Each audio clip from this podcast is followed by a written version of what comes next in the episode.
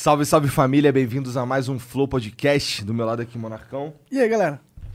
Hoje eu tô relax. Hoje ele tá relax. E aqui na nossa frente, Alê Santos. Fala pessoal, tudo bom? Prazer estar aqui com vocês. É nóis, vamos conversar aí. Obrigado, Prazer cara. é Obrigado nosso, por aceitar vir aí, obrigado pela moral. É, antes da gente começar esse papo, no entanto, vamos falar dos nossos patrocinadores. O primeiro, o Exit Lag, é um serviço de melhor, de que melhora a sua conexão com os jogos. Então, se você tem aquele lag, se você tem um problema, se você sofre nos joguinhos aí e, e quer melhorar o seu ping, ou, ou, sei lá, você tem perda de pacote, o Exit Lag resolve o seu problema. Dá uma olhada aqui na descrição. Já virou até meio que meme aí entre É. que assiste a gente. Meu, você tá com lag? Tá sem zit lag. Tá sem né? exit lag, tá dando mole. Você consegue testar por três dias sem nem cadastrar o teu cartão de crédito. Isso pra mim é uma das coisas mais incríveis que você não chega aquela conta surpresa. Não tem pegadinha, mano. Você testou três dias, não funcionou? Não assina. Pois é. E aí você não, não tem aquele lance de você esqueceu de descadastrar o seu cartão de crédito e cobra. Não tem essa parada. Você vai testar, ver se funciona. Se funcionar, aí você assina, beleza? Um beijo pros amigos da Exit Lag aí. Muito obrigado, obrigado, pela moral.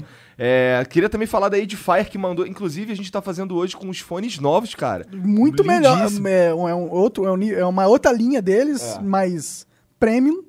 E esse daqui é esse daqui qual que é o modelo dele? Depois eu leio ali pra vocês e tal, mas esse aqui é muito, esse aqui é incrível, cara. Esse é muito melhor que o outro, disparado, e o outro já era bom. mais o som, é. E o outro já era bom. E o outro já era bom. Então, esse daqui é insano. Obrigado, Edifier. É, se quiser comprar aí os produtos da Edifier aqui na descrição, tem a loja deles também. Que custa a. Que, na verdade, que com o cupom FLOW Podcast. Não é só Flow. Só flow. Só Flow. O cupom FLOW, você tem 5% de desconto. Exato. E ajuda a gente, porque parte dessa grana vem pra gente também. Tipo, não, não vou falar quanto, mas parte dessa grana vem pra gente. Então, saiba que se você comprar na Edifier com o cupom FLOW, você vai estar ajudando o podcast. Pois é, faça isso, vai ser bom. Inclusive, a Edifier manda aqui pros nossos convidados um presentinho, cara. Opa, Você vai ganhar um fonezinho hoje aí, Ale. Fone Show Bluetooth. bola, hein? Curtiu, valeu Um mesmo. fone pra tu jogar o joguinho aí, jogar. É, Tu- se- já, a gente já, já conversou, eu sei que você gosta de jogos. Dá pra ouvir o seu próprio audiobook, né? Olha que ele Clash vai lançar Royale. logo logo. Clash Royale, eu sou. Clash É, eu chamo de crack Royale, na real, porque é pouco viciante o Um jogo. pouquinho, só um pouquinho. É, outra coisa, queria mandar um beijo pros apoiadores aí também, as pe- pessoas físicas que nos apoiam no Apoia-se. Tá aqui na descrição lá, o, o- como funciona. Na verdade, tem o link pro site do Apoia-se que tá lá descrito bonitinho o que, que é o É nosso 20 reais programa. todo mês e em troca a gente continua. É, é basicamente isso. E, E, e tá- que em breve vai ter uma parada nova pra galera do apoio. Ter Verdade, ó, a gente tá conversando com o cara pra fazer uma loja pra gente. Eu não falei isso pro- pra eles, mas eu tava com uma ideia da gente todo mês mandar um- uma caixa surpresa pra quem é apoiador. Até a gente talvez aumente a grana, né? Porque a caixa vai ser bem gos- Não, legal. o Monark é maneiro, tá ligado? Ele tem as ideias, antes de discutir com todo mundo, ele solta assim, a gente nem Não, sabe não, o mas eu não, eu não tô falando que vai acontecer. Eu tô Você falando que é acabou de falar que vai acontecer, cara. Eu gostaria que acontecesse, acho que seria legal. Então, ó, já fica esperto, hein? Deve acontecer esse bagulho aí que eu não tava nem sabendo. A gente ainda precisa montar a loja e tal, né? Mas a gente quer. É que a gente tem. Hoje o nosso programa de apoio no Apoia-se não, não dá nada em troca. Ah, o cara pode ouvir ao vivo no Discord. É. Tá ligado? Ele é pode o ouvir mais ao vivo que qualquer um. Pode desligar o celular, não precisa ficar vendo no YouTube. Se ele quiser só ouvir, ele consegue ouvir ao vivo. Mas eu acho legal que a gente dá alguma coisa todo mês no futuro. E acho que também seria legal se a gente fizesse festas.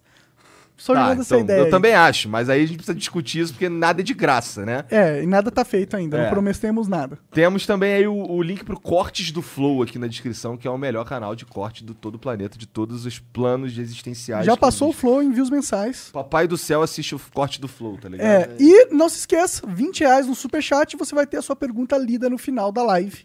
Respondida se for uma resposta, se for algo a ser respondido, né? Não, é não precisa ser necessariamente uma pergunta, pode ser- você pode pedir um salve pro Alê, por exemplo. É, ou mandar um abraço aí pro seu pai, né? Tem muita É, gente vendo pai, aqui no tipo, Flow. Pra, pra minha mãe, pro meu pai, especialmente pra você. Exato. Né? Faltou alguma coisa, Jean? Cara, não, só um salve pra galera do, dos subs da Twitch. Verdade, os né? amigos sub da Twitch aí, muito obrigado pela moral de sempre também. Em breve novidades, hein, pra galera da Twitch. Obviamente, estamos acontecendo simultaneamente nos dois. Se você tá assistindo no YouTube, saiba que a gente tá na Twitch também e o chat lá é muito melhor. Muito melhor. Muito melhor. E o Ale aqui, fala aí, Ale, tudo bom, cara? Cara, Ale, prazer. fala pra gente um pouco, quem é tu, cara?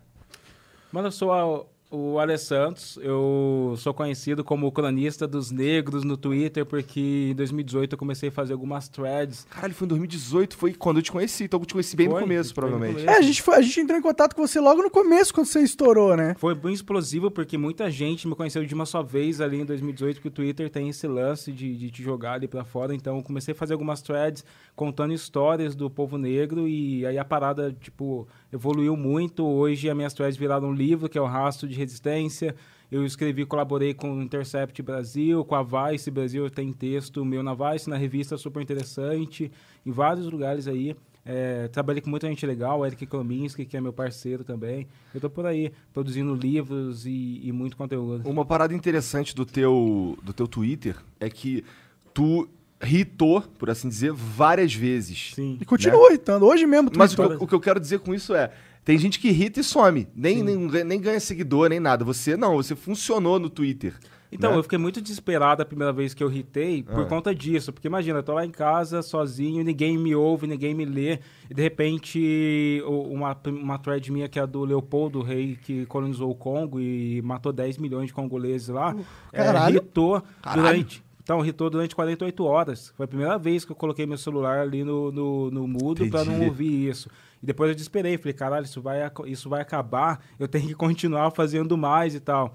Mas eu acho que depois chegou uma maturidade e entender que as pessoas gostam mesmo da minha escrita. Que tu tem um conteúdo interessante que tá chamando a atenção, E independente jeito do momento, né? que É, funciona. e tem, o meu jeito de escrever funciona, se conecta com as pessoas. Hoje mesmo, esse ano, eu não- ainda não fiz uma thread, mas eu quero fazer.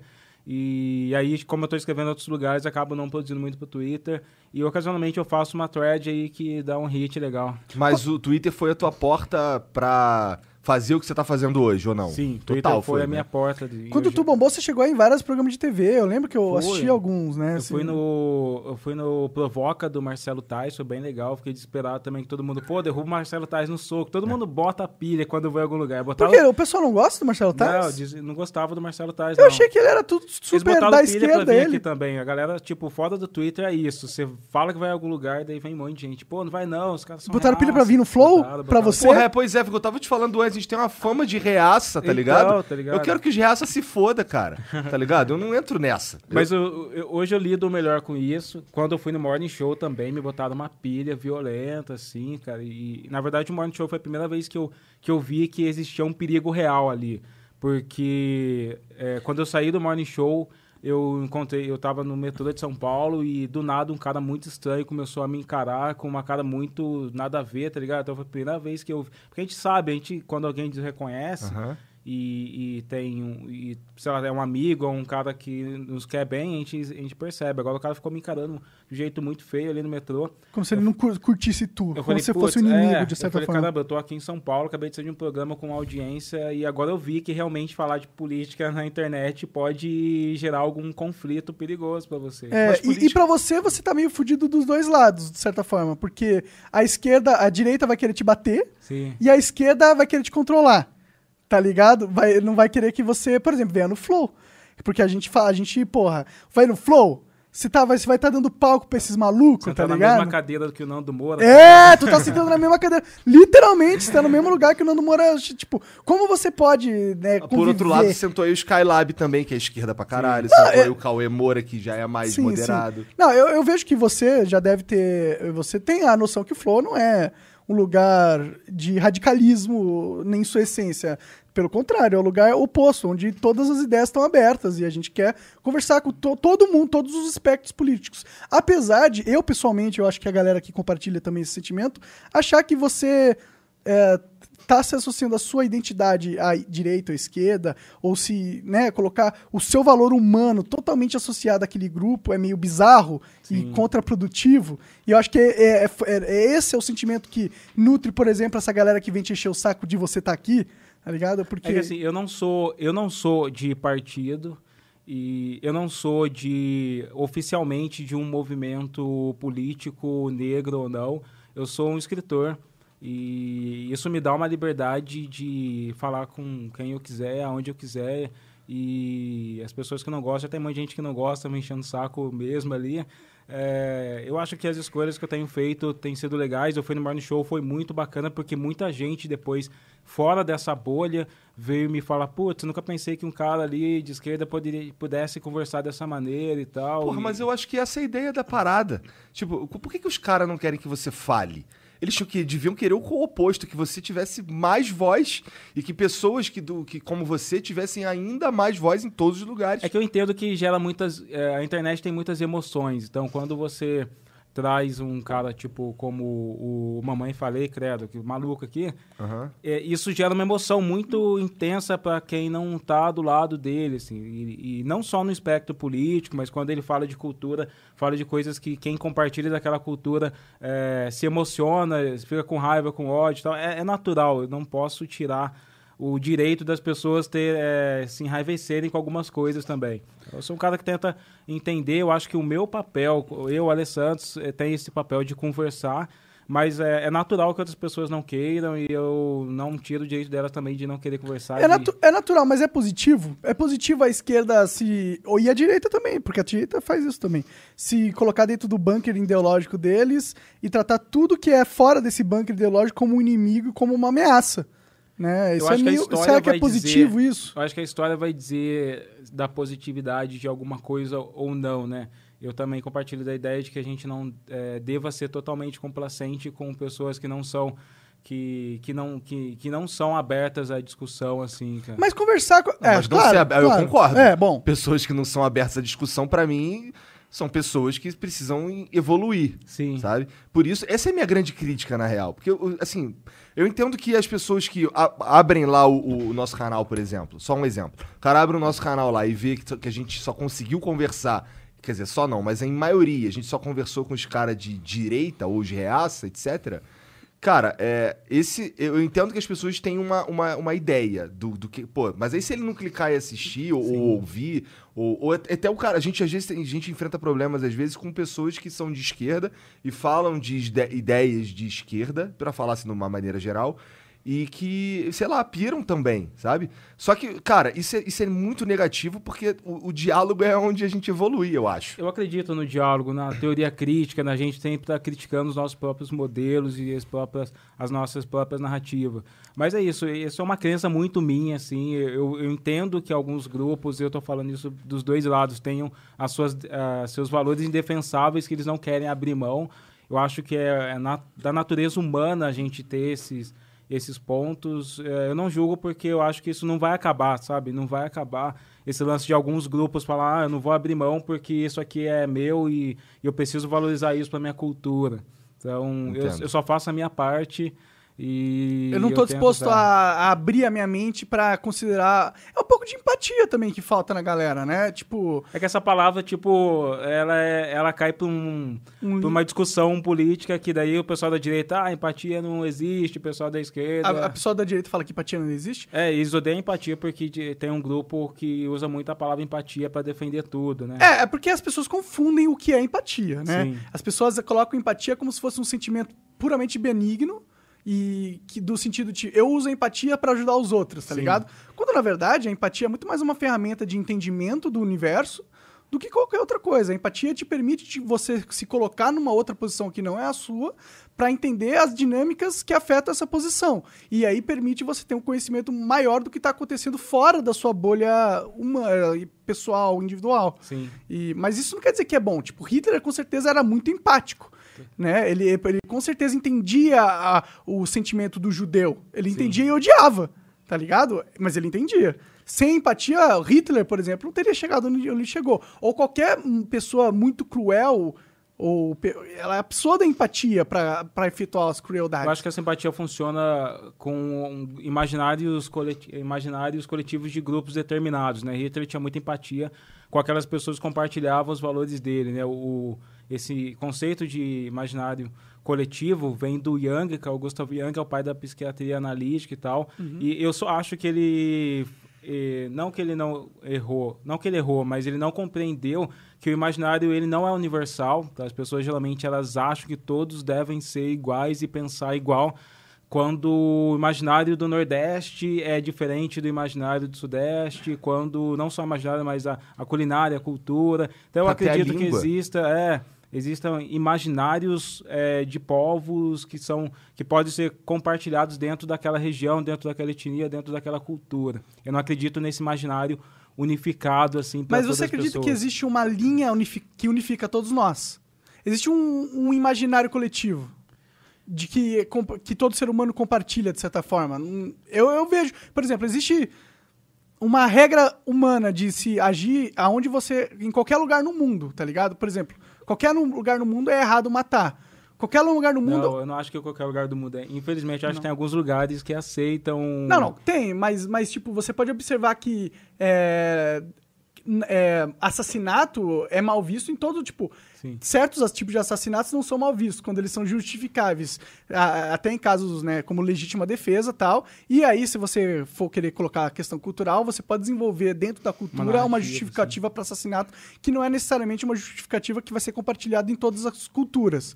Mas é, tem Mas essa eu acho que isso não é questão de imaginário, são valores de humanidade que esses são valores o que O que é pode o ser. imaginário? O que, que é o imaginário? O imaginário tem muito a ver com o mito, com as, a forma com que a pessoa justifica a sua experiência de vida através dos símbolos extraídos de alguma mitologia, né? Mas você não diria que esses símbolos, esses mitos, eles ah, bebem de uma fonte que é comum entre todos os humanos? Essa é uma teoria que Joseph Campbell, que é um dos maiores mitólogos do mundo, ela, ela- ele trouxe, né, o monomito, o mito único para todas as, as espécies. Aham. Mas o, o Campbell, ele parte de um pressuposto binário católico-cristão, assim, europeu. Então ele, ele usa esse óculos, essa lente para analisar as outras mitologias. É, mas o- ocasionalmente, se você pega o imaginário de alguns povos é, dos astecas, por exemplo, talvez para eles o assassinato, como dizem que os astecas eles promoviam algumas algumas sacrifícios. brigas, sacrifícios, para eles em algumas situações eram mais eram permitidos. Então eu acredito que é, o imaginário está muito relacionado à cultura e ao local. Eu acho que, por exemplo, isso falando de produtos de entretenimento, o Brasil tem um imaginário que funciona muito com novelas, novelas religiosas, novelas. E aí se você pega as figuras e as formas com que essas histórias acontecem, os protagonistas, os casais românticos, totalmente diferente do imaginário de uma novela mexicana. Que... Será que é totalmente diferente? Não, É, é, essa a questão. então, então mas, essa é, é- mas essa é a questão que eu quero chegar. Tipo, eu acho que, claro, existem diferenças. Sim. Mas eu não consigo não enxergar que existe um, algo em comum que também é muito forte. E que todo mundo divide, tá ligado? Eu, eu vejo isso. É, tipo, talvez em comum, eu- talvez realmente não seja tão incomum assim. É, pode ser que a gente te- compartilhe de algum, mas eu acho que alguns valores essenciais é, criam figuras essenciais ali em culturas diferentes, sim. Como assim? Não entendi direito. Eu acho que algumas culturas, é, por exemplo, o- uma das maiores críticas que acontece no pensamento decolonial é que o, o pensamento é, cristão ele é binário, né? Ele estipulou tipo céu, inferno, bem, e mal e, e coisas que são é, divisões que são inconciliáveis, né? Na- na- no cristianismo, o Lúcifer nunca vai ser conciliado, né? E esse tipo de coisa não acontece, por exemplo, em algumas tradições africanas, que e, e também em algumas tradições asiáticas, japonesas, que to- o ser o seu indivíduo, ele pode ser tanto bem quanto mal, e por isso você não vai julgar de uma maneira tão ferrenha o mal, ou você não vai esperar um bem tão santificado Mas acho assim. que isso também tá no cristianismo, de certa forma, né? Tá, mas o cristianismo, ele divide, essa, ele, ele não coloca, tipo, ele coloca uma dualidade muito mais pesada. Entendi. E tudo pra ele, ou você busca a santidade, ou você vai ser o maligno. É, é, é, é correto colocar nessa categoria que você falou, é, por exemplo, a entidade Exu? É, Exu explica muito sobre isso. Primeiro que Exu ele foi é, demonizado pelo, pelos cristãos, né? Tipo, olhavam para a mitologia do africana, Yorubá, e percebia que não existe a figura de um demônio. Não existe o demônio no, no, nos Yorubás. E o demônio Quem são os cristão. Yorubais ali? Os Yorubás é um povo que existe há mais de 10 mil anos, um povo africano, e que eles foram trazidos para o Brasil e eles fundamentaram essas, as religiões de matrizes africanas aqui no nosso país.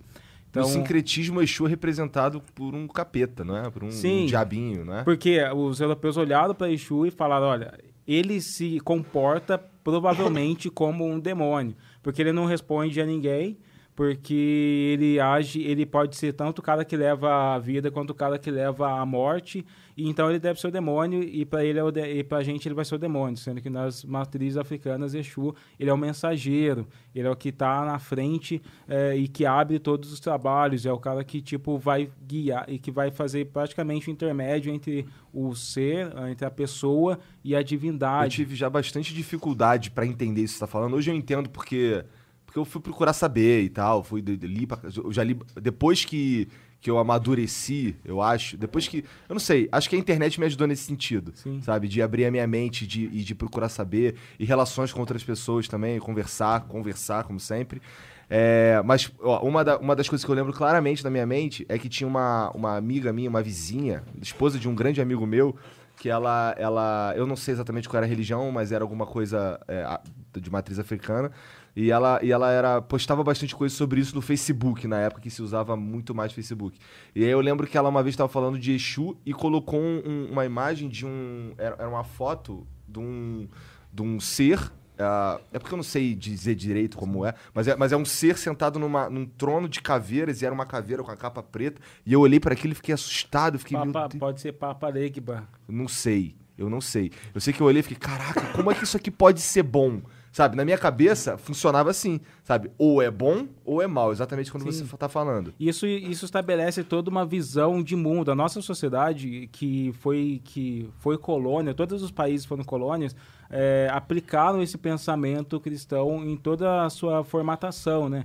E, e por isso é difícil para a gente olhar para outras, é, para outros povos, para outras culturas e tentar entender. Imagina um mundo é, baseado no pensamento iorubá. Ele muito diferente do pensamento cristão que vai querer julgar, vai querer punir, vai querer criminalizar, né? Tipo, o pensamento católico ele é muito é, baseado em culpa, então ele culpabiliza a pessoa, você tem que entender sua culpa, você tem que... Eu, eu digo isso porque eu fui católico durante quase 20 e tantos anos da minha vida, minha avó foi da pastoral da criança, é, eu, tive- eu toquei na igreja, então eu entendo que é muito baseado em, em você sentir uma culpa. Então você pega, por exemplo, um povo lá de, de uma cidade, uma região chamada Natal, na África, e é um povo que ele entende que quando você comete o mal, é porque você está doente, porque o mal não é orgânico na sua, na sua espécie, na sua Ele não, é ele não é total. Você É. não é totalmente mal. Então, quando. eh, não, ele, é, e quando, na verdade, você organicamente é bom e o mal é uma doença que infectou a sua existência. Entendi. Então, esse povo, quando você comete alguma coisa na, na sociedade, eles fazem um ritual que cercam a pessoa. E aí, esse ritual, eles ficam contando sobre, lembrando sobre como aquela, aquele cara que fez alguma coisa ruim, é, é é, ele era bom. Fica lembrando ele de todas as coisas boas que ele fez, até que eles falam salabona, que significa é, eu enxergo você, eu vejo você, e ele preparado para aquele sentimento de entender que ele voltou para a essência boa, ele responde Chicoba, que é então eu, eu faço parte de vocês também. Mas aí não existia punição pelo mal feito dele? Não, é um ritual coletivo. Obviamente só O cara vai lá, mata uma mina, aí você fala, ah, você foi, você me deu pão Não, acho que não chega, não é para coisas idiotas assim, não. é entendi, para coisas entendi. pequenas Ah, assim. entendi, entendi. Não, só querendo entender mesmo. Sim. Porque, tipo, é, é- Eu acho que o mundo ele é um pouco binário, se a gente for parar pra. Tipo, o mundo é também muito Ele complexo. é binário porque ele mas foi ele é binário- colonizado. Não, não, não. É, saindo da questão sociológica da parada, mas pra, olhando pra questão física. Você vai ver a energia, tem energia positiva e negativa. Você vai ver é, tem o calor e tem o frio. Tá ligado? O, o, o Mas tem coisas entre também. Tem, tem, mas existem dois polos. Mas isso é, você ver, isso é muito interessante, porque isso tem a ver com o imaginário moderno é, baseado na ciência, né? Porque o imaginário antigo é, geralmente distribuía o mundo em três, porque é manhã, tarde, noite. Então você tinha várias deusas, inclusive da Europa, da, dos celtas, que tinha uma versão jovem, é, é, adulta e velha. Então a- tem, o três é um número que, tipo, há milênios já está na sociedade. Sim, o como Pai, é o. Filho e o Espírito Santo também, Exato. né? É, não, com certeza, eu, eu entendo. Ah, é, eu só digo isso de uma questão que, tipo, eu acredito muito nessa, nessa parada da dualidade universal, de verdade. É uma coisa que me guia, que me, que me ajuda a navegar neste mundo, sabendo que isso é um, é um princípio universal, que sempre vai existir uma dualidade, entendeu? Por isso que, quando você fala que a Igreja Católica é, meio que trabalha nesse sistema, eu, eu entendo talvez o porquê eles trabalhem. Talvez faça um sentido científico. E, e esse, mas esse pensamento dualista, binário, ele acaba é, criando outras binaridades, como o lance do, da civilização e do selvagem.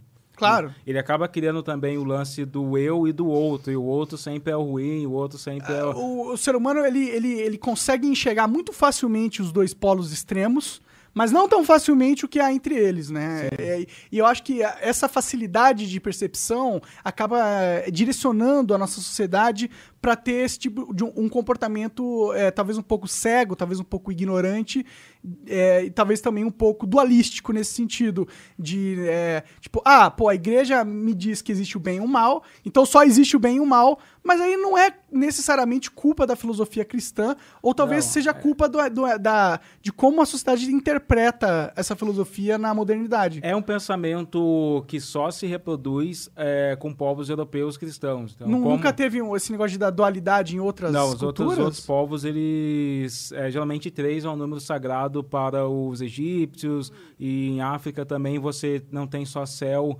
e, e- Talvez e terra, mas Uhum. é céu, espírito e terra. Então você tem uma cosmovisão que compreende outras filosofias. Então, como é muito natural que seja padrão do, no- do nosso mundo ser baseado, ser construído, fundamentado com as filosofias europeias. Então, isso Que, é uma... que foi quem col- colonizou todo mundo, quem Isso. ganhou, né? A É, guerra. então, por isso que quando Quem você guerra vai enxergar uma outra filosofia, e eu digo isso porque eu também, às vezes, tenho dificuldade de entender outras filosofias, porque eu fui criado no sistema cristão é, da colônia. Então, quando para entender, para ler, tipo, mitologias de Yorubás, entender, pô, peraí, quer dizer que isso não é nem bem nem mal, quer dizer que isso não é nem dia, nem... E quer dizer que esse pensamento é, talvez não promoveria uma colonização, porque o pensamento colonial ele é o pensamento de eu preciso é, vencer para existir. A vitória da colonização ela só existe pela derrota da, total daquele outro povo. Sim, e a colonização é muito mais motivada por é, objetivos não altruísticos do que ao Sim, contrário. É sim. mais uma questão de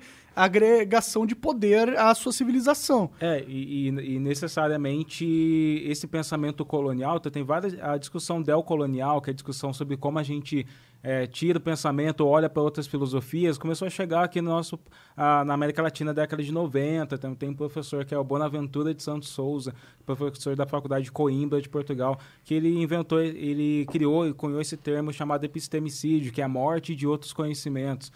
É, principalmente porque a gente tem um conhecimento muito padrão, que é muito dominante e que fundamenta e que ele está tão enraizado que ele já criou outros pensamentos ali. Entendi. Ah, eu, eu, eu, pessoalmente, quando você fala isso, acredito que é muito verdade.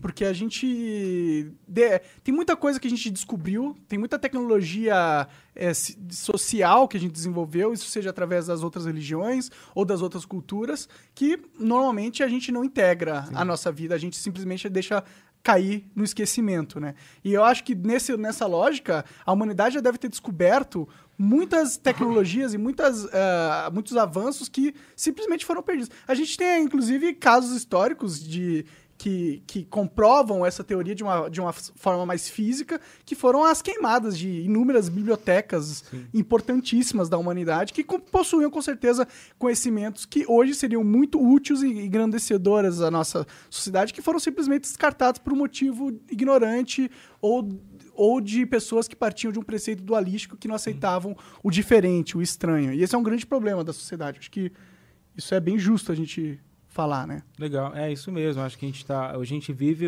a percepção de que eh, existe um, um, um modus operandi natural, mas o que foi naturalizado é esse esse pensamento, essas filosofias eh, europeias, inclusive, e é por isso que muitos movimentos negros, e, e não estou falando só brasileiros, mas em momentos históricos da nossa sociedade, negam os direitos humanos, negam a humanidade. Porque quando você vai ver o, humanismo, que foi essa ideologia lá da época do Renascimento da- e tal, é o, o humanismo cunhado a partir da experiência de vida europeia.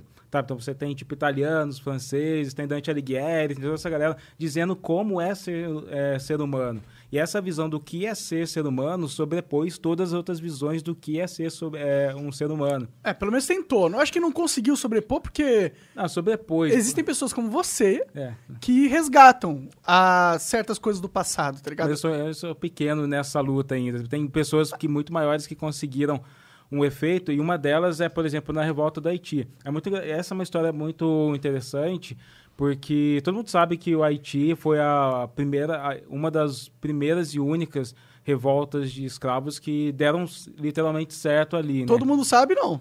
É, Poucas eu- eu- pessoas eu- sabem, é, cara. é. Tá, Poucas então pessoas eu sabem. vou contar. Tipo, o Conte. que aconteceu é que lá no Haiti, é, eles conseguiram, os escravos se juntaram, então você tinha é, embebidos por esse movimentos e, é, franceses de liberdade, algumas pessoas que tinham tinha castas lá também, uma hierarquia de pessoas negras mestiças que tinham certa liberdade e elas começaram a ler coisas francesas e falar de liberdade, falar de iluminismo, e falar, pô, como assim iluminismo num país que, que era, tipo, tava escravizando? Tipo, é meio uma hipocrisia, né? É, e aí você tinha várias revoltas de com líderes voodoos lá, porque a escravidão no Haiti, ela era muito brutal como a brasileira. Tipo, eles tinham uma Era mais brutal que a brasileira ou era igualmente brutal? igualmente brutal. E eles tinham um índice de mortalidade exorbitante. Quanto que era, você sabe? Cara, não vem Não o número assim, número. mas eu, sei, eu lembro que, tipo, eles já contavam em sempre trazer escravos porque estavam morrendo pra caramba. E aí, obviamente, o sistema de escravidão, ele, ele tem esse calcanhar de Aquiles porque você não pode aprisionar um ser humano, seja ele de qual etnia for, e achar que ele vai ficar passivo. Então, criava-se essas guerras, Por que, que ele não vai ficar passivo? Porque, é, porque é natural do ser humano querer liberdade, né? Exato, é, mas aí esse ponto, eu só falei isso porque esse é o ponto que me, que me diz que todo ser humano existe uma, um fundamento universal dentro de todos nós. Tipo, qualquer raça, não são só os negros, tá Sim. ligado? Qualquer raça, eh, se for submetida à subjugação, ela não vai se sentir feliz com isso. E ela vai. Uma hora ou outra ela vai se rebelar, tá ligado? Vai, totalmente. Dadas as condições. E isso me informa que dentro de nós tem uma divindade, tá ligado? E é essa divindade que, pro- pro- que nos dá essa. Mano, você não vai me subjugar. Eu tenho o meu valor, eu sinto o meu valor, tá ligado? E por isso que eu acho que gente- é, é perigoso a gente só achar. E não tô falando que você fala isso, mas tem muita gente que pensa assim: que toda a estrutura de como os seres humanos funcionam é baseada total e unicamente na, no eh, consenso social vigente da época. E eu acho que é um erro a gente ver dessa forma, tá ligado? É um erro a gente ignorar que, apesar de qualquer tecnologia social ou cultural que a gente desenvolvesse, ela vai ser aplicada a uma, a uma página em branco e aquilo que vai decidir que essa, o que essa página em branco vai se tornar. Eu discordo disso. Eu acho que essa tecnologia cultural social é desenvolvida, mas ela é aplicada a um algoritmo divino, que é o como o ser humano funciona, como ele comporta, como ele evoluiu para entender o mundo. E essa evolução de entendimento de mundo, ela é compartilhada entre todos os seres humanos de- até certo ponto, né, ne- nesse sentido. Mas continua falando Faz do, do Haiti. Então, aí o Haiti acontece que é, eles conseguem uma grande revolução quando os negros, que eram as mestiços, eles perceberam que a França não ia dar liberdade, eles tentaram ir nos tribunais da França querer os mesmos direitos que as pessoas brancas não conseguiram. Foi quando eles abraçaram todos os líderes voodoos que estavam acontecendo e eles conseguiram a liberdade completa para o Haiti. E, e, infelizmente, a liberdade completa significa que eles exterminaram todos os brancos da- do Haiti. Eles mataram em uma semana, tipo, 5 mil pessoas e foram matando todo mundo ali. É, é, é entendível. Se É. 5 mil pessoas estão escravizando um milhão, Sim. o que, que é 5 mil para um milhão de pessoas? E- Liberdade de um milhão. Eu mataria esses 5 mil também com um sorriso no rosto. E aí, foi, aí vem uma parte Se muito... eu fosse parte do um milhão, tá ligado? Aí vem uma parte muito importante, porque o Haiti sofreu é, penalizações comerciais. O Haiti era uma das, ah, das colônias potências. mais ricas de Caralho. toda a história de todas as, as colonizações. E, obviamente, nenhum outro país eh, que quis comprar a cana da- do Haiti. E ele ainda teve que pagar, tipo, uma multa, se não me engano, para a França durante várias décadas. E é por isso que ele acabou se tornando um país tão pobre assim. Mas tem uma outra coisa que é emblemática na Revolução do Haiti, é que quando eles fizeram a Constituição deles, é a única Constituição pós-revolução no mundo que é antirracista. E todas as, as constituições di- dizem somos todos iguais, mas não criminalizam o racismo. A Revolução do Haiti foi a única que falou a partir de hoje todas as pessoas aqui nesse país são chamadas de negras. Porque para eh, negar esse eh, esse universalização, essa universalização do ser branco europeu. Então a primeira que falou, não, a gente não vai, a gente vai partir de um outro pressuposto, de um outro ponto de vista. Aqui todo mundo é negro, mesmo se você tiver branco, você vai ser chamado de negro aqui nesse país. Estavam criando a sua outra É filosofia. meio que aquela história do pêndulo, né? Sim. Vai pra um lado muito forte, quando volta pro outro lado também volta muito forte, né? Porque não é positivo isso. Ninguém. É todo mundo negro, tá É, ligado? Então, então, eu acho que hoje em dia lá a grande configuração, mudou, a mudou. grande configuração é negra. Ah, assim, é? Não, sim, mas lá ainda a regra é essa, tipo, eu nasci lá, sou branco, eu sou negro. Não, não. né, Eu acho que isso Ah. foi uma constituição mais emblemática ali Entendi. pra. É. É. mais uma coisa filosófica. Entendi. Quando todo mundo diz que todos somos iguais, infelizmente a gente sabe que socialmente a gente não é igual. Mas é que todo mundo nunca é igual, nunca vai ser igual. Tá? tem Porque a gente não nasce nessa, igual, nessa tá ligado? porcaria, né, cara? Sim, é um absurdo, né? Eu acho que, na verdade, as pessoas, a civilização tenta passar o princípio de igualdade de valor humano, de vida humana, pelo menos, né? É, porque tem gente, principalmente aí parte da, da direita, que aí você fala, ah, mas o Brasil tem negro. Não, é muito, todo mundo é mestiço demais pra dizer que alguém é negro. Ou seja, se coloca eu, Kim Kataguiri e Nando Moura aqui, ninguém mais vai saber quem é o negro de nós É. três. Se bem que o Kim é meio é um japonês meio misturado ali, né? Mas tudo bem. É, mas aí eu não confundiria, Sim, sim, não sim. diria que Não, eu sou- claro, você é visivelmente muito mais negro que eles dois, tá Então, ligado? né? então mas esse é um, um lance muito é, interessante, porque essa visão de democracia, chamada democracia racial, essa ideia de que somos todos mestiços demais e que tudo não existe racismo, isso só se reproduziu em dois países. é, na- história da humanidade. O primeiro país é o Brasil, né, que veio com a direita e com os militares que tentaram implantar e patrocinar essas ideias. E o segundo país é Cuba, que também quando aconteceu a revolução de Cuba, eles também começaram a, a- começaram a criminalizar qualquer pessoa que dissesse que não que se chamasse de afro-cubano. Eu fiz uma thread sobre isso também e eles começaram a falar negros não, afro, é, somos todos cubanos. Exatamente a camiseta do do L Bolsonaro que somos o Brasil, é, como é que ele tá na Somos camiseta todos dele? brasileiros, não sei. É, a, a minha cor é o Brasil. Cara, o mesmo slogan é o slogan que era utilizado para suprimir a negritude é, Mas, é, cubana. tipo, ó, eu entendo que possa Sabe existir um negócio de supre- supressão do movimento negro. Sim. Mas também existe um outro sentimento da sociedade que é, mano, tu é negro, mas. E aí, foda-se. Pra mim, foda-se, tá ligado? É, e pra a maioria das pessoas no mundo, é claro que existe o racismo institucional, o racismo inconsciente, blá blá blá. Mas, tipo, é, as pessoas, elas. é, às vezes sentem que esse negócio, tipo, negro, negro, negro, nós somos que negros. as pessoas não pensam nisso. Ninguém vai na Oktoberfest e fala, pô, foda-se o Oktoberfest, seus alemães. Vocês são alemães, vocês são italianos, foda-se. É, eu penso Tá isso. ligado? Tipo, ninguém fala isso. Agora, tipo, Mas todo eu mundo falo- fala eu assim, falo, negro. Na de minha- falar que assim, é eu negro. não sou, eu não sou, eu, eu não, eu não sou negro, mas eu também não sou branco, né? Então assim, eu, eu a minha percepção desse de toda essa, essa guerra entre aspas, esse, esse esse lance de porra, igual você falou, pô, ninguém vai lá falar, foda-se os brancos, foda-se os alemão, não sei o quê.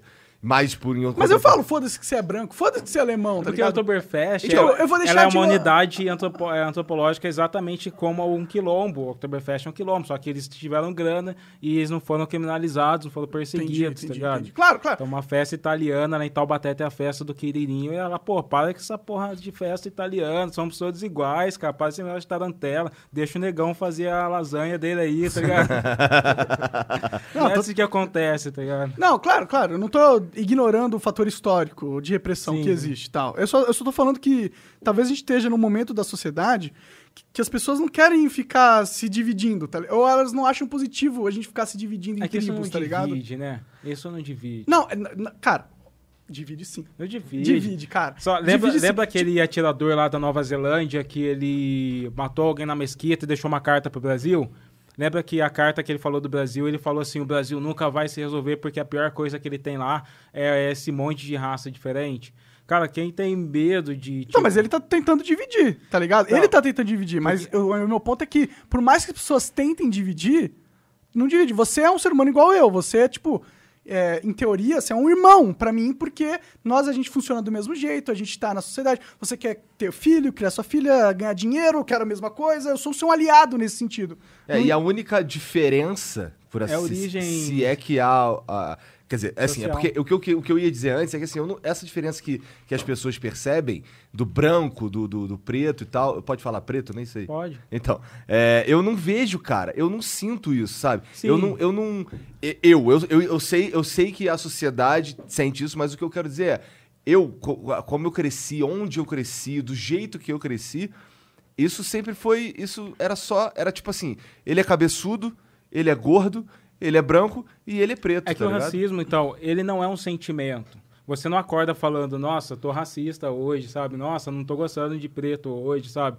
Ele é uma estrutura, ele é, ele é uma estrutura de pensamento imaginário. Eu tava mostrando pro Monark antes alguns livros de eh, teóricos racistas do Brasil que defendiam abertamente que o negro era inferior esses caras, eles fundamentaram e criaram a nossa sociedade, criaram as nossas estruturas. Então, por exemplo, a mortalidade de negros no Rio de Janeiro até o ano de 1930 era, era algo tipo de 60 para 100. Então, de cada 100 nascimentos, 60 negros morriam. Caralho. É, e entre os brancos era 20 para 100. E também era uma sociedade praticamente rural, mas tinha uma mortalidade É, alta. muita gente morria porque muita gente os- morria, Mas os jeito. negros eram Entendi. muito maiores. Entendi. E eles chamavam isso de seleção natural.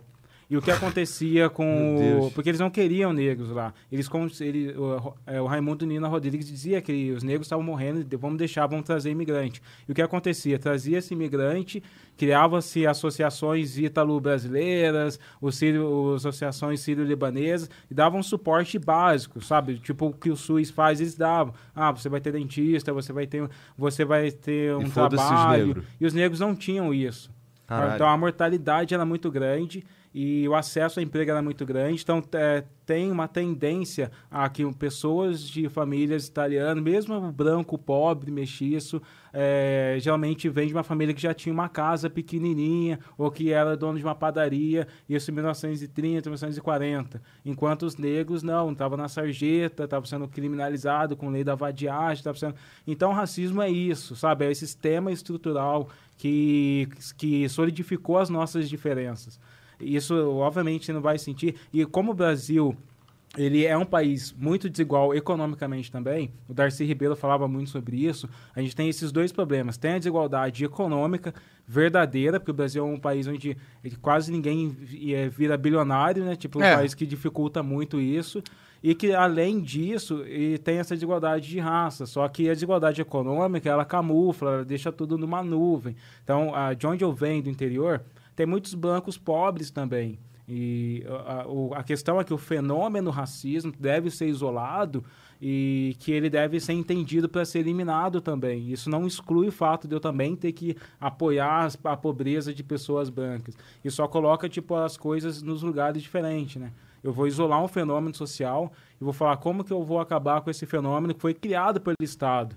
Né? O Estado Não, não foi criado pelo Estado, cara. Foi, o Estado brasileiro. Ele, Estado não, ele, brasileiro. foi, ele foi criado por pessoas através do Estado. É, isso é, foi criado por É, pessoas. tipo, foi o Estado que decidiu. O que decidiu foi o, o imaginário vigente da época que usou a ferramenta estatal. Tipo, a culpa não é. O Estado é uma merda, tá? Não tô defendendo o Estado. Mas aqui, dá, tipo, não dá Dá pra. comunista, mano.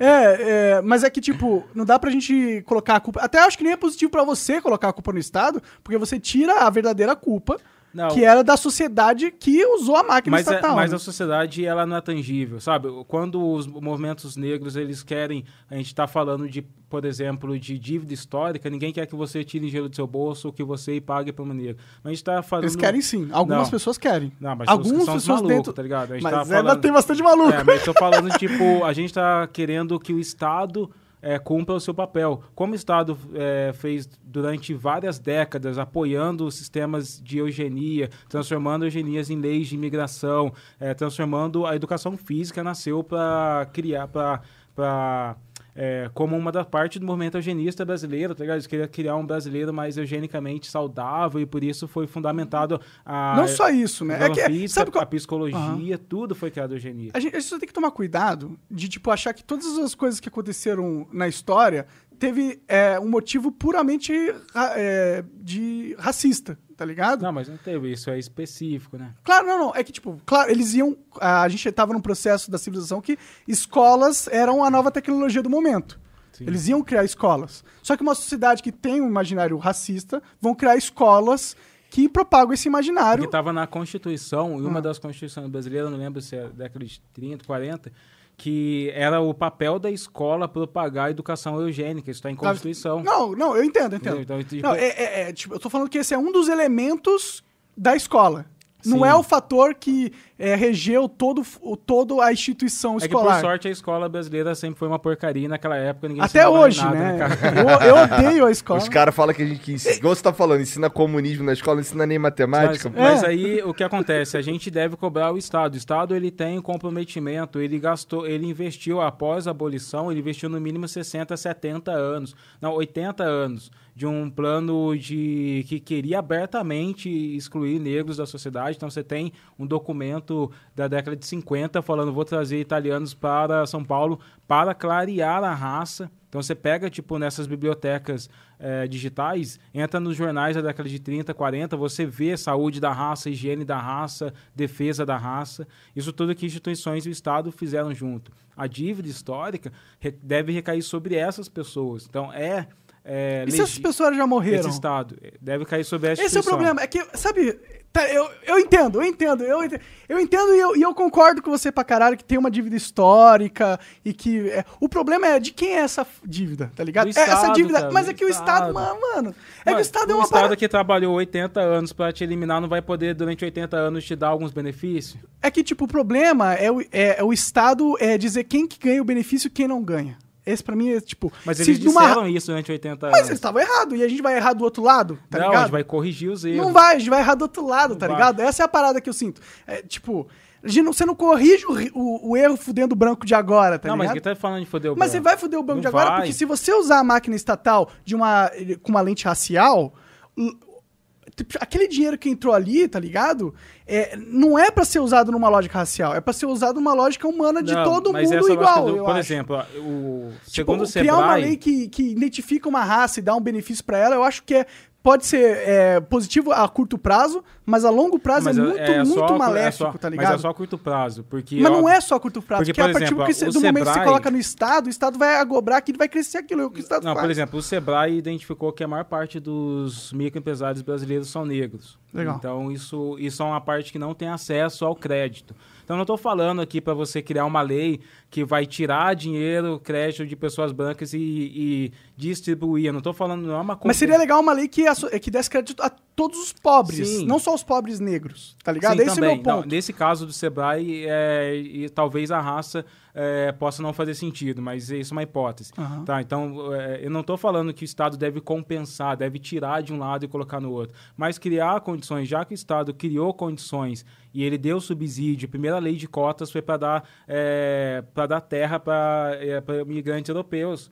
Que, tipo, eles até falavam assim, ó, pega essa terra, produz nela, quando começar a dar dinheiro, você me paga. E essas foram as condições. Então, será que o Estado não pode agora, de repente, olhar a estatística? Eu não, eu não quero nem tipo, que cobre o passado. Cobrar o passado é, é, é ridículo. Não, Até porque as pessoas que fizeram aquilo morreram. Isso, então, cobrar o passado é não ridículo, coloque mas... no, no filho os pecados dos pais, né? Então, Mas você assim, pode pegar a estatística de hoje. Pega hoje uma estatística. Quem as pessoas negras estão ganhando três, é, uma mulher negra que chega a ganhar seis vezes menos. Entende isso? Quais são, quais são as, é, as características ou, ou quais são os problemas que estão fazendo ela é, ter essa realidade? E aí você trabalha nisso com, uma, com algum subsídio. Então, esse é o problema. algum- Esse é o problema. É que na hora que você trabalhar essa parada usando a máquina estatal, se você tiver uma lógica que não seja universal, pra mim vai é, causar Mas isso- mas isso corrupções cria- na. na, Mas na- isso cria supremacia. O Fernando Cardoso tem uma frase que é tratar os desiguais de maneira igual reforça a desigualdade.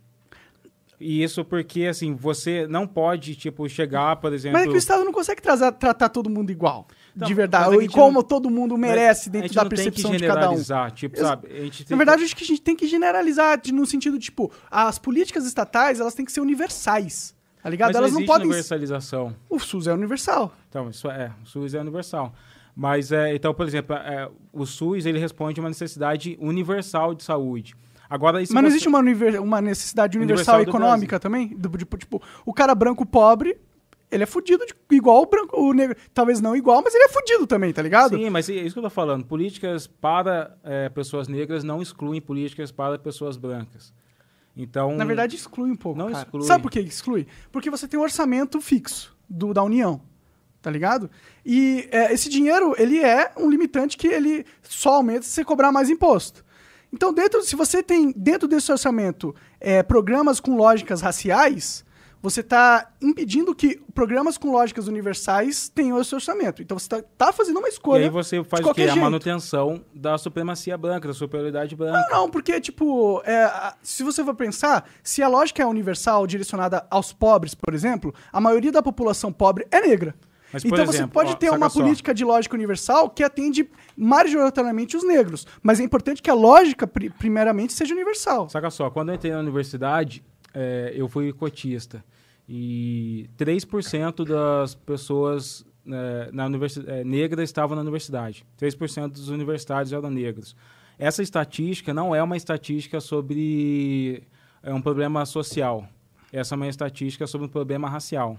Então, se você chega com, uma, com um tratamento econômico, ah, só vou dar bolsas para pessoas pobres.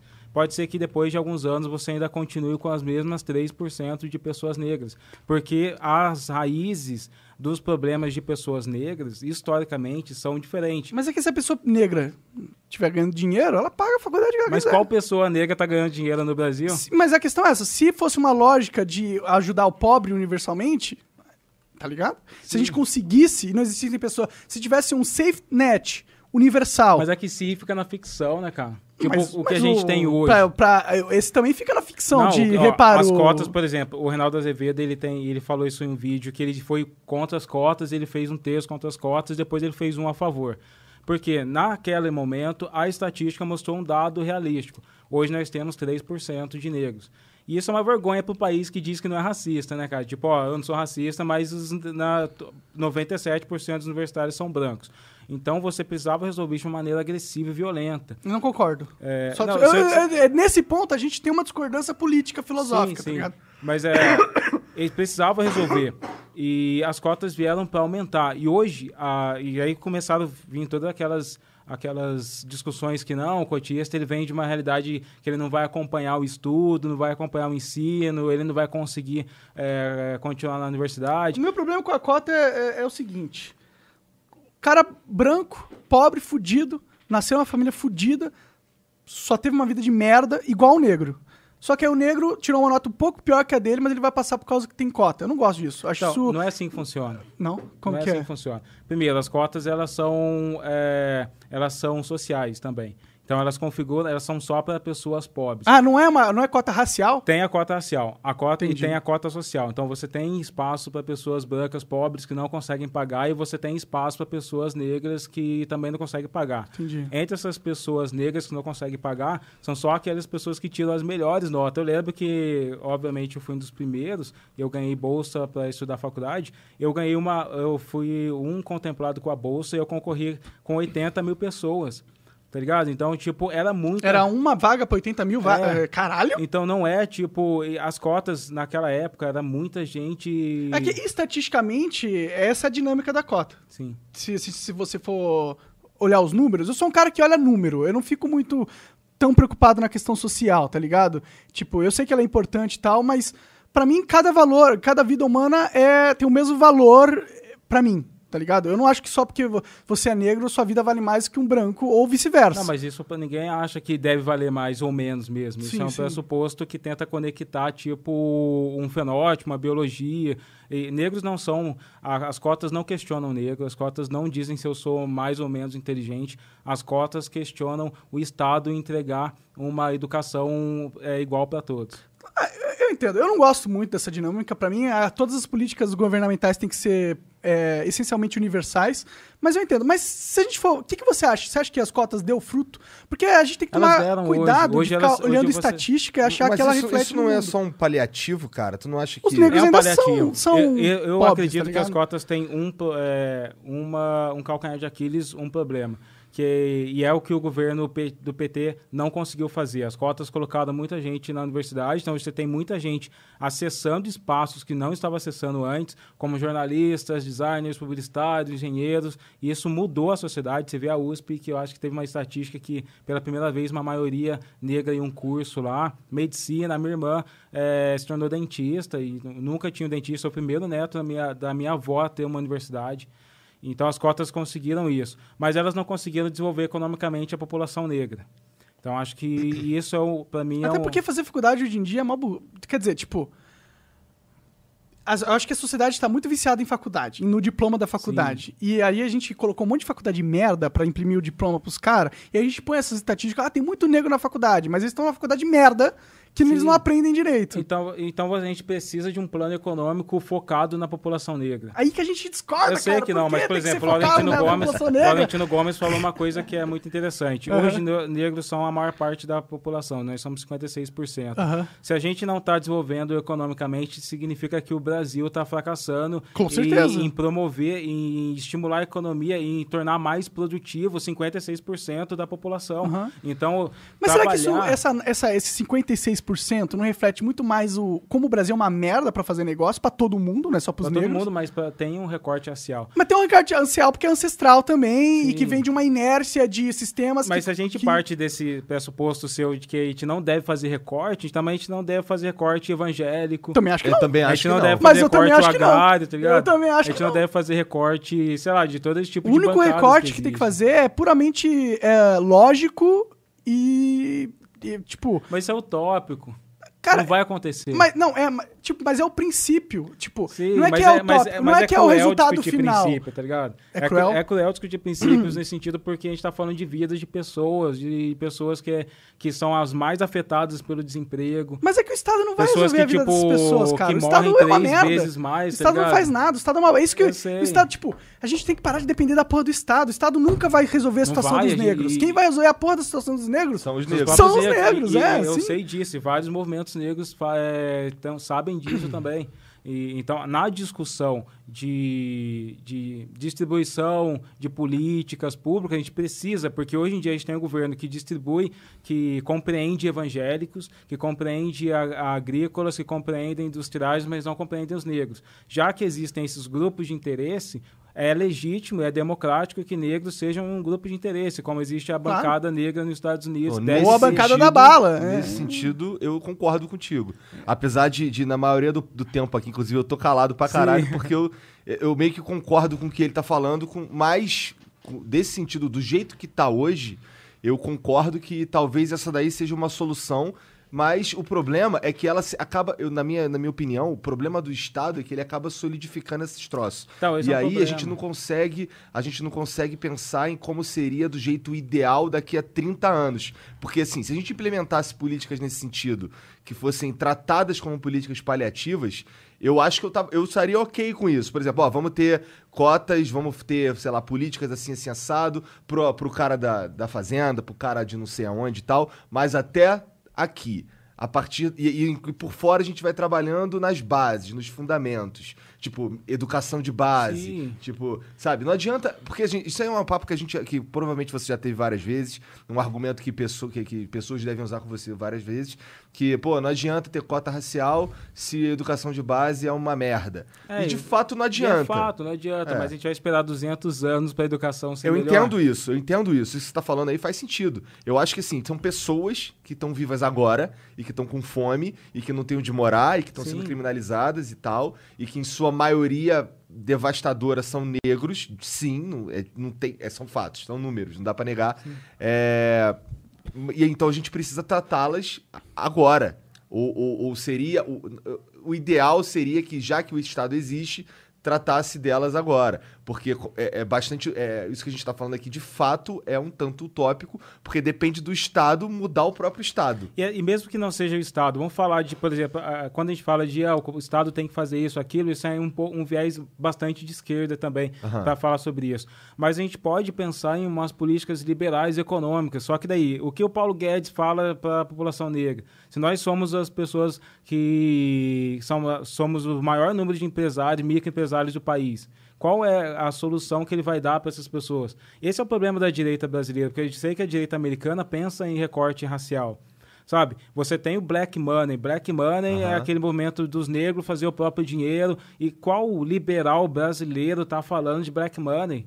Sabe? Nenhum. Então, é é por isso que, tipo, tratar os, os desiguais de forma igual mantém a supremacia. Então, eu sei que o único movimento negro que eu fiz parte oficialmente foi um movimento chamado Black Rock Startups, da minha amiga Maitê, que é um movimento que pegava profissionais negros e treinava outros profissionais negros que querem abrir startups. Cara, isso Da é totalmente liberal. Sim. E quem apoiou ela o ano passado, a Oracle, que mandou um, uma- um profissional lá dos Estados Unidos pra- e patrocinou uma reunião. Cara, isso eu acho foda. Sabe por que que isso é muito foda? Primeiro, porque eu acho que é mais eficiente. Sim. Eu acho que, porra, é uma, uma estratégia inteligente. E segundo, é uma iniciativa privada. Mas aí, quem do. é, você não vê direita como botar brasileira discutindo nisso, tá isso. Não tem, você não vê direita brasileira discutindo isso. Ah, é porque a direita não é, não tá jogando no teu time nesse sentido. Eles não Não, estão preocupados nesse, pra E- isso, e eles não realmente. estão pensando nos negros brasileiros. Não, porque não não, é, não é questão de. Eles estão pensando nos evangélicos brasileiros, eles estão pensando no. Estão pensando neles, cada um pensa em si próprio, estão pensando né? na bancada É. da bala, estão pensando em muitas coisas, mas quando você fala, cara, beleza,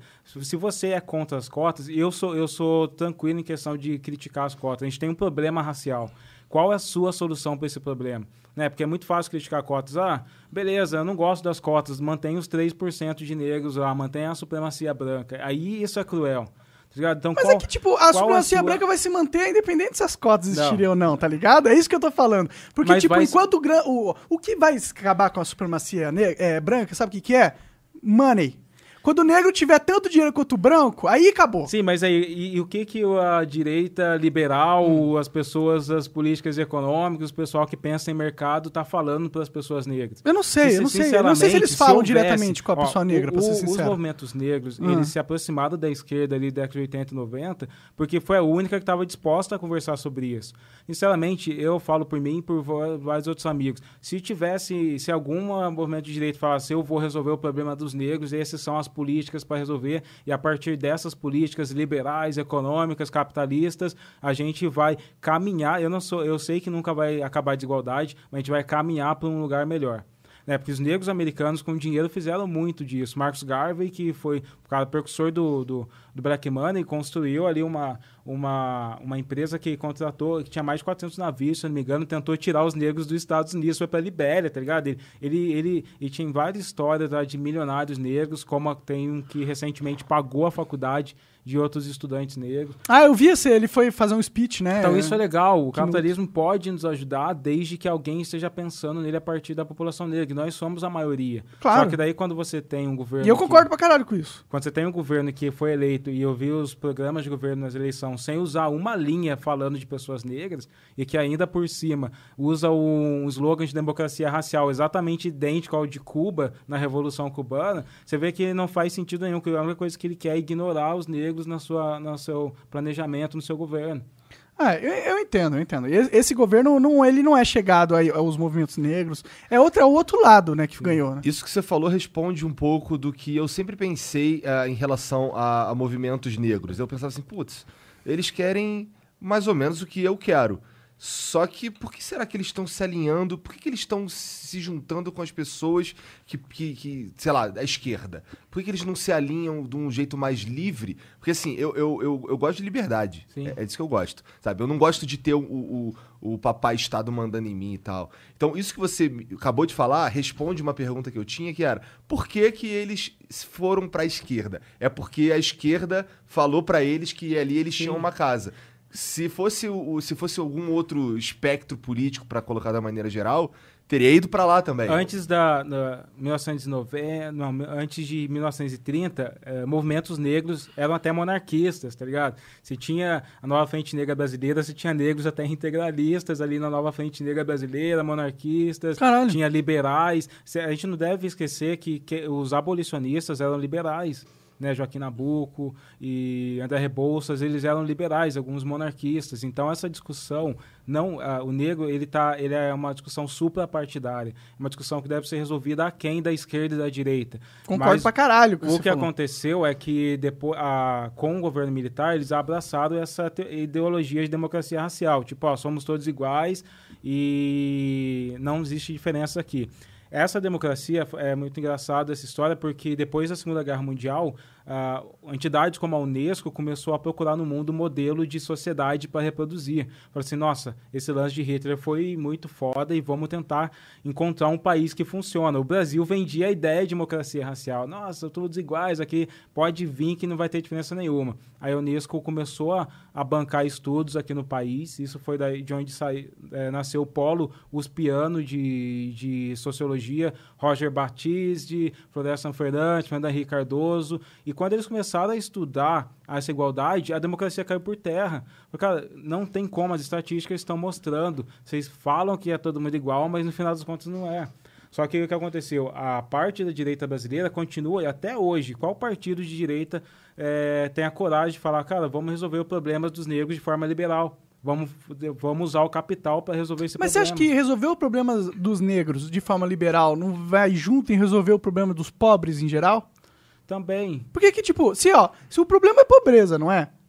O problema do negro Sim, não, é a O problema pobreza. deles não é só a pobreza, mas é o racismo. Mas, tipo, o problema é, tipo, se você é milionário, tá ligado? Ou se você é um preto milionário, bilionário, ninguém vai ser racista com você, tá Vai, ligado? você pararam Mahershala Ali, Sério? aquele ator de cinema. Ele falou isso, falou, mano, dinheiro não salva a gente do racismo. Ah, entendi. Porque você tem estereótipos no imaginário das pessoas e tal. É porque Então, também faz uma- é um pouco de sentido. Tipo, se você tem, por exemplo, nos Estados Unidos, a maioria dos crimes eh, são cometidos por, ne por negros. Ou crime, eh, ou assassinatos. A maioria das pessoas que matam negros são os próprios negros lá dentro dos Estados Unidos também. Provavelmente aqui no Brasil também. Também. O racismo não é tipo. Não existe uma guerra racial. No sentido de que quando eu sair daqui não vai vir um cara branco colocar a arma na minha cabeça e falar, ah, vou te matar. Não é assim que funciona o genocídio negro. Quando a gente diz que os negros morrem a cada 23 minutos, morre de desassistência na saúde, É, su- é sutil. morre porque, tipo, não tem uma educação e não conseguiram um emprego, tá ligado? Morre porque estão em áreas onde existe mais violência e o, o Estado brasileiro hoje ele é fracassado em distribuição de segurança pública. Porque se você entra nos bairros ricos, você não vê um policial. Se entra nos bairros pobres, você vê a polícia e a guerra. Então, ou seja, existe Quando uma... vê polícia, né? É, se existe uma distribuição de segurança. Tipo, favela de Rio de Janeiro não existe mais Estado. Tem lugar que eles não podem entrar, mano. a Então, polícia assim, não entra. Isso é o quê? É um fracasso do Estado em promover uma igualdade. Não tem uma igualdade. Fracasso do Estado em tudo, né? Não tem uma fracasso igualdade em tudo, né? pública. Aí você pega o índice do PISA lá de educação, e onde o Brasil está em 66, se não me engano, de educação de escolas públicas, mas as escolas de pessoas ricas estão entre os 10 principais países. Ou seja, novamente uma desigualdade ali, cara. Então não adianta, porque eu sei que o pessoal na internet fica, ah, esse papo de desigualdade é coisa de comunista. Não é, cara, é realista. Então como que você vai resolver isso através do capital? Eu sei que talvez aconteça algumas possibilidades disso. Eu não sou um cara fechado para isso. Sou um cara que qualquer pessoa que chegar eu tenha a solução para as pessoas negras, talvez eu defenda. Mas seria que existe isso? Nos Estados Unidos existe. Mas você, não, não. Existe, existe a solução mágica pra Ó, todos os nos negros. Estados Unidos existem mais de 200 bancos só de pessoas negras ali. E a questão não é que o dinheiro não deve ser segregado. O dinheiro. É, Não, não tem que ser donos, segregado. Os donos dos ser- bancos são negros. Ah. E o que acontece quando uma pessoa negra se torna milionária? Ela paga a faculdade para sua comunidade. Sim. Ela é. constrói uma outra empresa e contrata outras pessoas. Sim, sim. Aí esses problemas do racismo que, que estão no imaginário, que negros não têm network, que negros não conseguem ascender aos Esse jornais. negócio de negro não ter network, tipo, mudou bastante já, né? Ma- Mais ou Hoje em menos dia a porque- network dos negros são muito forte, porque eles são uma comunidade mais unida, né? É, não, mas isso é em relação aos bugs, porque tem, uma pesquisa que saiu do mercado de trabalho sobre isso. O Ah. problema é que quando você vai entrar em algumas eh, profissões, eh, isso tem a ver com esse, a gente chama de racismo estrutural, né? Não quer dizer que eh, eu vou chegar para ser jornalista, alguém vai falar para mim, nossa, Ale, você é negro, eu vou ter que te pagar metade, tá ligado? Pode acontecer isso, é bizarro, mas não é assim que funciona. O que acontece é que, como negros têm um estudo menor, eles dificilmente são contratados para ser gerentes de alguma coisa e eles acabam ficando com Porque o mercado ele é cruel, ele não leva em, em consideração o histórico da raça. É, então, é mais fácil o negro ser um mecânico do que um, ser um jornalista. Sim, sim. E quando o negro é jornalista, ocasionalmente ele não se formou numa faculdade de elite, ele não vai trabalhar no melhor jornal, entende? Então, essa, isso é, o- é assim que o racismo se Propaga. se, se propaga Ah. dentro do mercado de trabalho. Não é que, tipo, vai ter um negro, um branco, e os caras vão falar assim, ah, mano, eu vou contratar ele e vou dar o dobro pra, pra ele e pra você não. É, e E lá. é, é triste ter que falar isso, porque tem pessoas que simplesmente não entendem algo tão simples como isso daí. Sim. Isso, isso vai mais ou menos no que eu tava te falando acerca da- das cotas e dos paliativos e tal.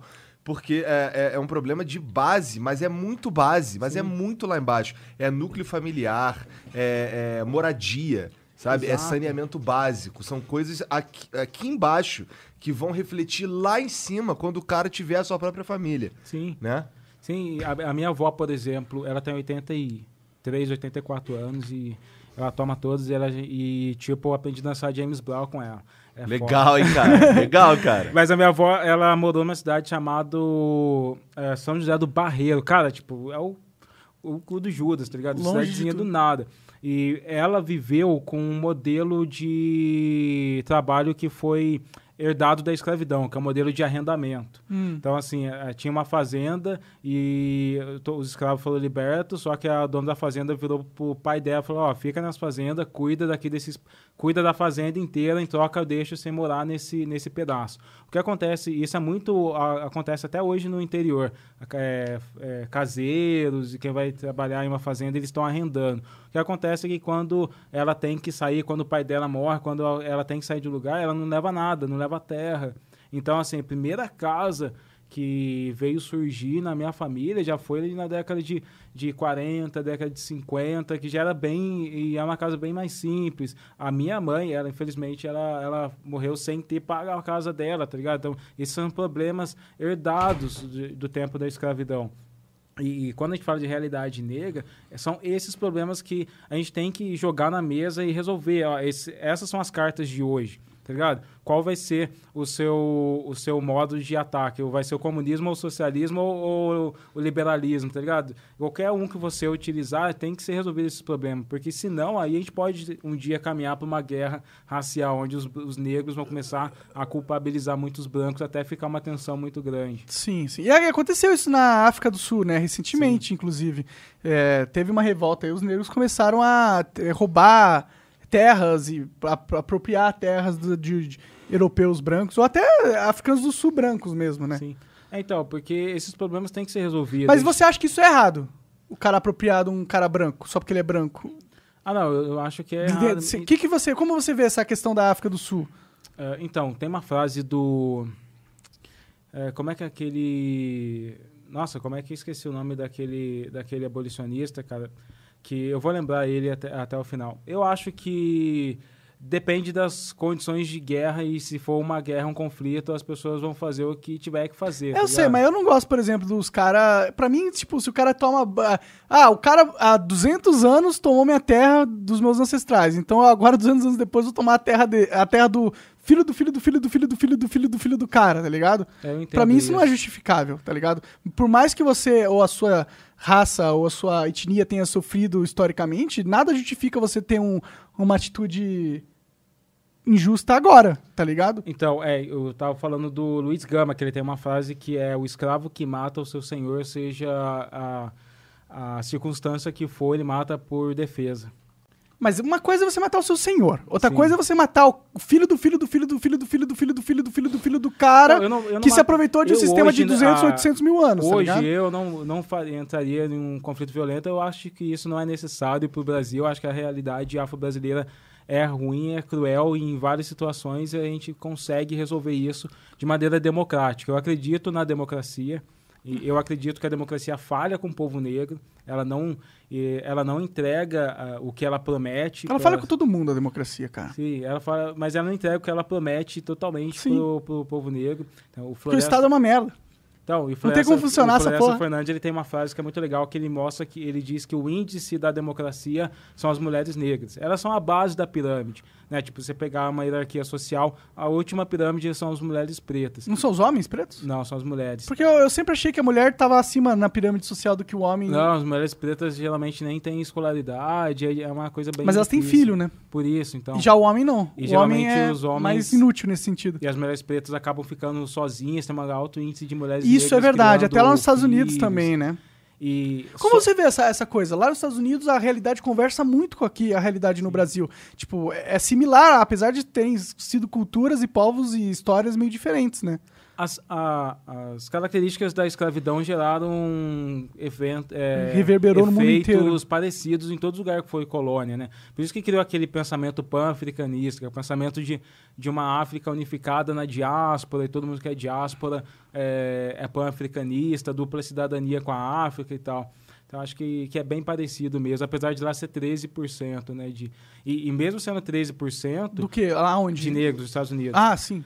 Mesmo sendo 13%, eles têm uma expressão um pouco maior. Existem 200 bancos negros americanos. Existe o BEAT, né, que é o Black Entertainment Television, que é só um canal só pra, de negros Sim, sim. que faz eventos. Mas será que isso não tem muito mais a ver com o estado da economia deles do que outra coisa? E Porque aqui a- no Brasil tem cinco bancos, ponto. E tem a ver também com o fato de milhares, quando a 10 mil abolição chegou para os Estados Unidos, Uhum. alguns negros foram ressarcidos. Então, alguns deles receberam dinheiro. Tem vários. Tem um deles que é um capitão da Marinha que resgatou, pegou um barco e resgatou vários marinheiros e ele, e ele recebeu uma fortuna. E com essa fortuna ele praticamente construiu um bairro e uma, e uma empresa e contratou todo mundo nessa Que empresa. da hora, cara. E aí, tipo, os negros americanos se tornaram milionários é, muito mais. Eu não sei se tem negro.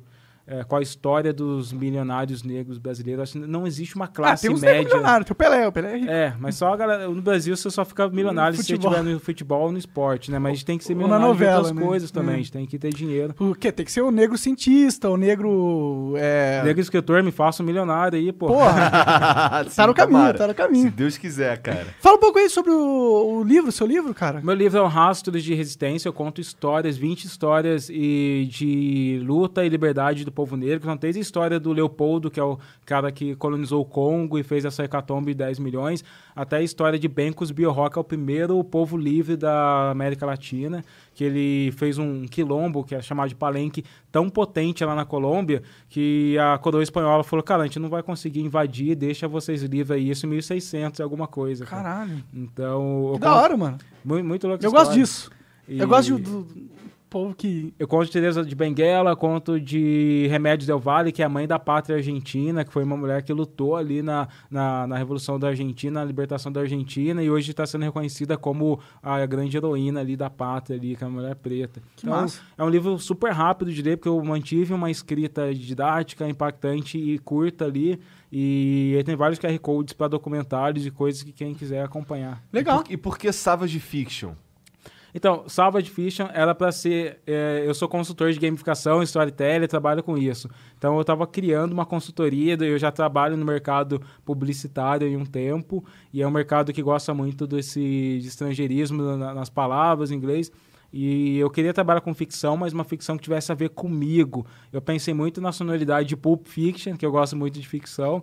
E eu falei, pô, Pulp Fiction, posso ir para um lado de Savage Fiction e Se- Savage Selvagem, tem muito a ver com um dos meus nomes, que é Silva também, com a minha crença de aceitar o estereótipo de selvagem para dar um valor para ele também, para valorizar ele como escritor e mostrar esse imaginário dos povos negros, que é o imaginário chamado de selvagem.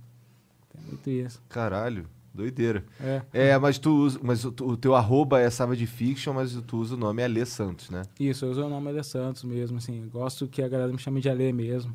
Entendi. E você tá pro- produz pro YouTube também. Qual que é o nome do teu canal? É, É, Savage, Savage Fiction, Fiction pra também. tudo. Tem no Savage Facebook. Instagram. Instagram, Como é que tu assina teu livro? Savage Fiction? Eu assino, sabe? É? Sério? Sério. Caralho, que maneiro, cara. Sério, é a minha assinatura, tá ligado? Da hora. Ele, você é meio nerd, cara. Você tem até um apelido gamer, cara. Sou totalmente nerd, cara. Tô- Mas Oca- otaku não. Otaku não, Otaku por favor. né? Ocasionalmente a galera me encontra no Pokémon GO, no Clash Royale, todos esses jogos ali. Mas tu joga Clash Royale com, com frequência, cara? Esse é o teu jogo? Hoje, então, eu desinstalei ele porque ele tava, tava muito viciado. Crack Royale tem esse efeito mesmo. E aí eu já tô jogando um outro joguinho que também que tá me viciando, que é esse daqui, ó, o Smashing 4. Não conheço esse. Cara, parece Clash Royale, por isso que eu jogo.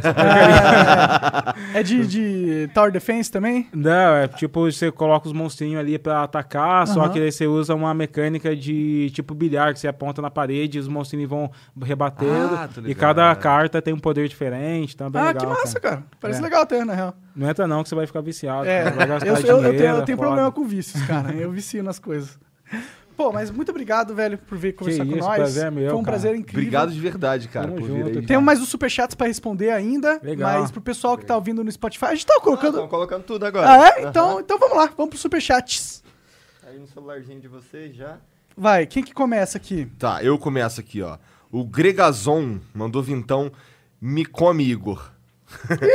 Só pela zoa com o Monark. Sou fã do trabalho de vocês. Continuem fazendo o trabalho top que fazem. Valeu, Gregazon. Obrigado. Paulo Vinícius mandou 20 reais sobre as cotas. Não funciona. Tem amigos que são brancos, e é, hashtag, é, entre aspas, eu, e quando se matricularam, colocaram descendência negra. Acho necessária uma fiscalização sobre isso. As mesmas pessoas que defendem são as mesmas pessoas que de- aproveitam dessa falha. Isso é polêmico.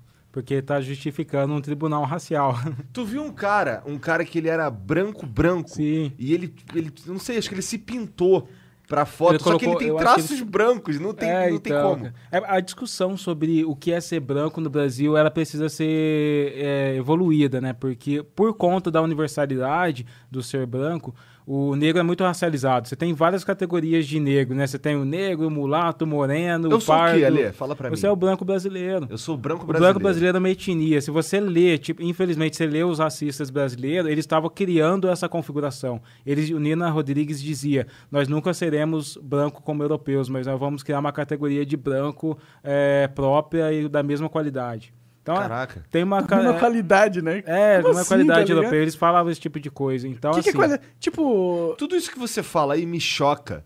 Porque, porque assim, eu, eu, como eu te disse, eu nunca fui um estudioso como você nessas questões e tal, porque eu tava, sinceramente, tava preocupado em sobreviver. Sim. Sabe? Eu, tava, eu era o cara que fazia todas as matérias da faculdade e trabalhava ao mesmo tempo pra poder me formar logo e ganhar mais dinheiro. Eu era esse cara, então eu tava preocupado com isso. Eu não. Eu não mas, cara, isso daí, que todas essas paradas que você fala, esse, esse lance que você estudou, e livros, e pessoas defendendo isso abertamente, isso me choca pelo absurdo. Sabe? Eu penso. Meu Deus, cara, ninguém tava vendo que E mostra o outro fracasso da educação brasileira, porque a gente não fala isso, a gente começa a aprender sobre escravidão, dá um salto, ninguém fala sobre eugenia, ninguém fala sobre os movimentos racistas do brasileiro, ninguém fala que Getúlio Vargas quase abraçou o nazismo, o fascismo ali também, e os integralistas, ninguém fala, e aí de repente você vai lá se formar na universidade e pega o diploma, e quando você vai conversar com um cara que é muito estudioso, ele não conhece, mas porque a escola não, não promoveu passou, isso. não interessou. E também porque durante a ditadura eles não queriam falar sobre nada, né? Não só sobre negros foram suprimidos, mas toda a cultura e arte que fosse diferente da deles foram suprimida também. queria dar só o básico pra você ser um funcionário de uma empresa. É. Ultra é, multinacional. Bom, Heber Ramos. é, na verdade é você que lê, cara. Sou eu? Tá. Ó, o Paulo Vinícius, na real. Não, foi o Paulo Vinícius que fazer agora. O Elber Ramos mandou cinquentão. Legal é a Vitória Secrets, da Quinta Avenida de Nova York. 98% dos funcionários são mulheres, todas negras. 2% são homens gays. Livre mercado resolve tudo. Temos que lutar por mais liberdade econômica e facilidade para empreender, além de estimular o negro a empreender. Eu acho que isso daqui é o que você estava falando, foi o que tinha a ver com a pergunta que eu ia te fazer, que você respondeu sem eu precisar falar nada, que é: por que, que o negro tá com os caras da esquerda? Porque os caras da esquerda foram quem prometeu, é quem prometeu a conversa. Sim, Né? esse estímulo de estimular o negro a empreender é um estímulo que nem necessariamente precisa vir com, uma, com subsídios, com dinheiro, mas com estruturas, com coisa que o governo pode oferecer, porque eh, o governo tem que eh, potencializar as conversas da sociedade. Então, se existe uma conversa sobre empreendedorismo negro, eu sei que existe, tem a, a movimento negro chamado Empodera, que ajuda a aproximar negros de mercado de trabalho, e eles estão lutando sozinhos. Porque nem a galera da esquerda está olhando para o desenvolvimento econômico dos negros, nem a galera da direita. Então a gente precisa olhar para isso. É, desenvolvimento econômico é a chave, mano. Tipo, o único jeito do negro ou qualquer outra pessoa no mundo ganhar um espaço nesse mundo é ganhando dinheiro.